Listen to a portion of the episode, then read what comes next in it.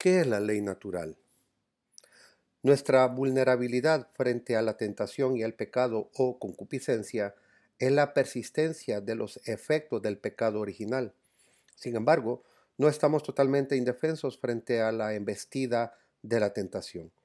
Recuérdese del capítulo anterior que Dios ha escrito en nuestro corazón un deseo innato de Él.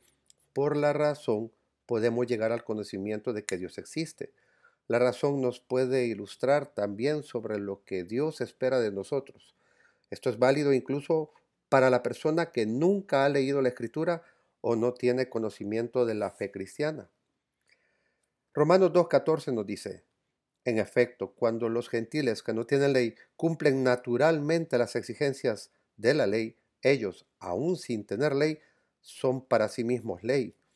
Esos tales muestran que tienen escrita en sus corazones la exigencia de la ley, contando el testimonio de la conciencia y con sus razonamientos internos contrapuestos, unas veces de condena y otras de alabanza, el día en que Dios juzgue lo oculto de los hombres de acuerdo con mi Evangelio a través de Cristo Jesús.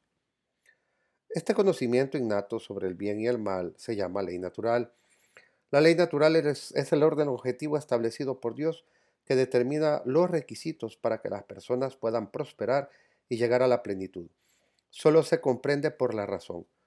Por la ley natural podemos llegar a la conclusión, al margen de las creencias religiosas, de que ciertos actos, como por ejemplo el asesinato, el robo y el adulterio, son males morales. Todas las personas pueden llegar a conocer estas verdades incluso si han tenido poca o ninguna formación religiosa. Por la ley natural sabemos no solo lo que es bueno y malo, sino también que estamos obligados a elegir el bien y evitar el mal. Para lograr el éxito en esto, el intelecto y la voluntad deben trabajar en armonía. El intelecto humano debe reconocer lo que es bueno y la voluntad humana debe elegir lo que es bueno. Cuando elegimos lo que es bueno, elegimos el camino que nos ayudará a perfeccionarnos. Si elegimos el mal, elegimos el camino que nos debilitará. Seremos más virtuosos si tomamos buenas decisiones morales y más vulnerables al pecado si tomamos malas elecciones morales.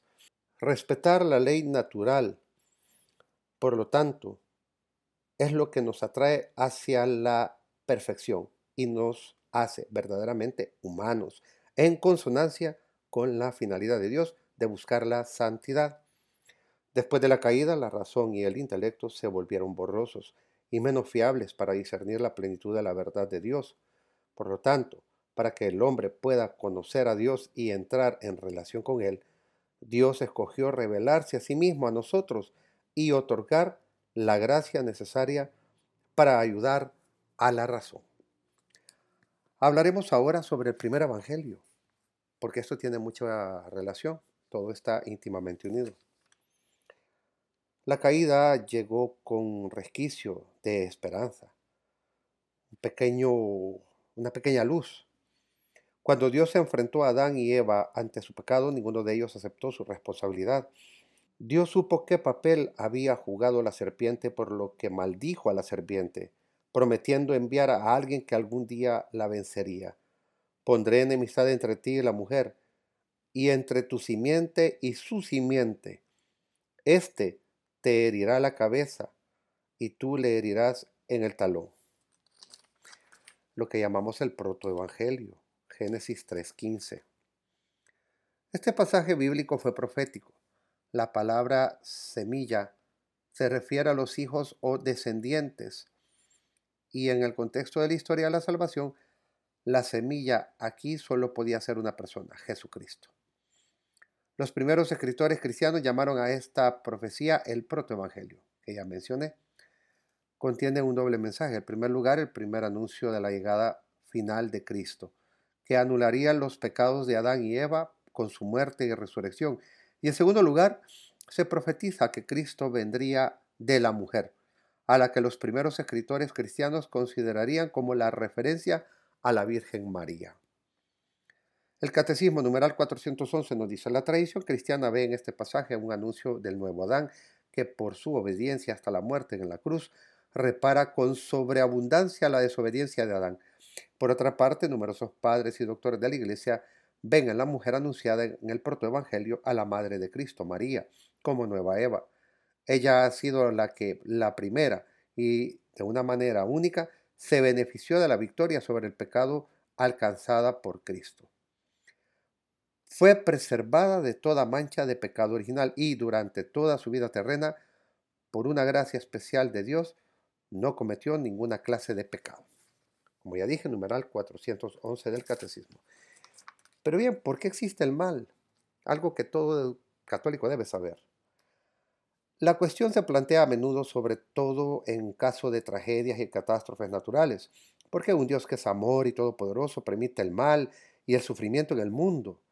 Si Dios es todo amor, solo querría lo que es mejor para nosotros, y si Dios es todopoderoso, tendría la capacidad de aliviar el sufrimiento y la muerte.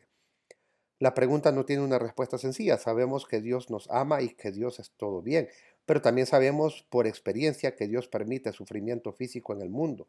Incluso las buenas personas sufren los efectos del mal, a veces incluso más que las personas malas. En primer lugar, el mal no existe verdaderamente, no se trata de una realidad en sí misma, se encuentra donde hay ausencia del bien, lo que llamamos mal.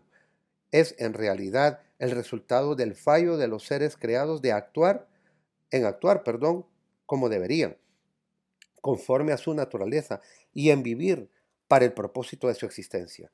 En términos más humanos, esto significa que el mal es el vacío que se crea siempre que el ser humano no se esfuerza en alcanzar el verdadero propósito y finalidad de su vida, la santidad, la perfección y la unión con Dios. El Catecismo numeral 310 nos dice, pero ¿por qué Dios nos creó, no creó, perdón, un mundo tan perfecto que en él no pudiera existir ningún mal? En su poder infinito, Dios podría siempre crear algo mejor. Sin embargo, en su sabiduría y bondad infinitas, Dios quiso libremente crear un mundo en estado de vía hacia su perfección última. Este devenir trae consigo en el designio de Dios, junto con la aparición de ciertos seres, la desaparición de otros, junto con lo más perfecto, lo menos perfecto, junto con la construcción de la naturaleza, también las destrucciones. Por tanto, con el bien físico existe también el mal físico, mientras la creación no haya alcanzado su perfección. Dios nos dio plena libertad. Con esta libertad podemos optar por seguir la voluntad de Dios o rechazarla. Cuando tenemos en cuenta el mal y el sufrimiento de este mundo, asesinatos, drogas, violaciones, guerras, pobreza, por decir algunos, podemos ver fácilmente su conexión con los pecados de todos los hombres. Todo el mal y el sufrimiento proviene directamente de una falta de respeto por la vida humana, de una falta de amor al prójimo, de codicia, de envidia, de lujuria y de tantos otros vicios. Dios, por tanto, permite estos males, porque son el resultado de nuestra libre elección, que es lo que nos ha regalado. Lamentablemente los pecados de algunos también afectan a muchos que no son culpables por ellos, por lo que el inocente sufre junto con el culpable. Todo sufrimiento tiene sus raíces en el pecado original, incluso el sufrimiento derivado de los desastres naturales como maremotos o terremotos. Puede ser una señal de desarmonía de la naturaleza como resultado del pecado original. No podemos sino esperar y rezar para que Dios se lleve todo el mal y el dolor del mundo. Eso significaría, sin embargo, que estamos pidiendo a Dios que nos quite la libertad. En su lugar, nos respeta nuestra libertad, incluso nuestra libertad para elegir el mal sobre el bien. Bueno, me quedo hasta acá. Muchas gracias, ha sido un episodio muy interesante, espero que les sirva y ya saben, compártanlo, denle like, suscríbanse y todas esas cosas. Soy José Mendoza, formador católico. Esto ha sido un episodio más de mi podcast. Y, como adelanto, en el próximo episodio hablaremos sobre la preparación para la venida del Mesías. Muchas gracias y hasta la próxima.